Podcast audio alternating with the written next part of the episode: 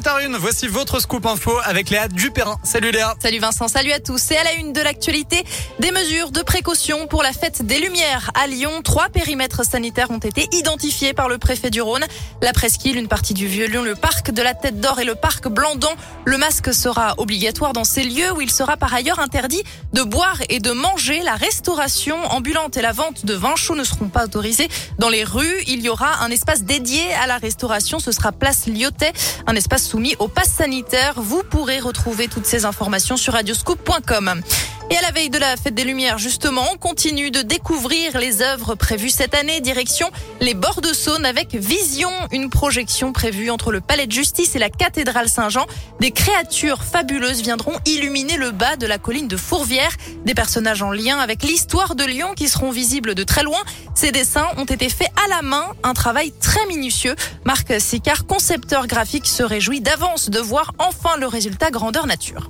Le lieu, il est assez magique dans le sens où il est à côté vraiment euh, écran de cinéma juste au-dessus de la Saône. On fait une œuvre qui est vraiment gravée sur euh, plaque de verre en assez petit, 15 cm. C'est agrandi à, à 20 mètres de haut. Il y a plusieurs points de vue qui permettent de la découvrir. Il y a différentes perspectives. On peut la voir de très loin et euh, il y aura probablement un jeu de reflets dans la Saône qu'on ne maîtrise pas pour l'instant. Est-ce que la Saône sera en crue ou pas? Est-ce qu'il y aura des reflets, beaucoup de reflets, peu de reflets? Mais quelque part, ça fait partie des contraintes artistiques et on accepte en fait qu'il y ait une part de transformation de notre œuvre qui au départ est un petit peu précise en quelque chose de, bah, de vivant et qui va habiter la ville à sa façon. L'illustrateur a notamment collaboré avec un maître vitrier spécialiste des vitraux. À peine ouvertes, les voilà déjà contraintes de fermer à nouveau dès vendredi pour une durée de quatre semaines. Les boîtes de nuit resteront porte close. L'annonce a été faite hier par le Premier ministre Jean Castex qui a par ailleurs appelé à lever le pied hein, sur les festivités de manière générale pour freiner la cinquième vague de l'épidémie.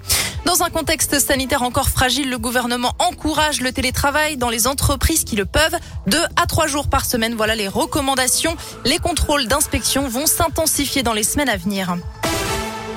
Une nouvelle école occupée à Lyon. Un collectif annonce vouloir mettre à l'abri deux enfants de 3 et 5 ans scolarisés à l'école Saint-Exupéry, rue de la Pardieu, dans le troisième. Demandeurs d'asile, les deux enfants dorment dehors depuis un mois.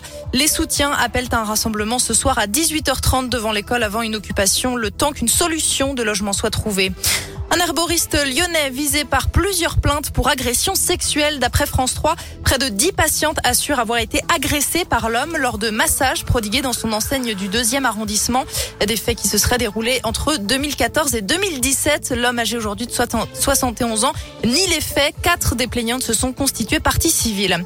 Allez, on passe au sport. Du basket au programme ce soir. L'Asvel se déplace à Monaco pour un gros choc en championnat. Coup d'envoi à 18h.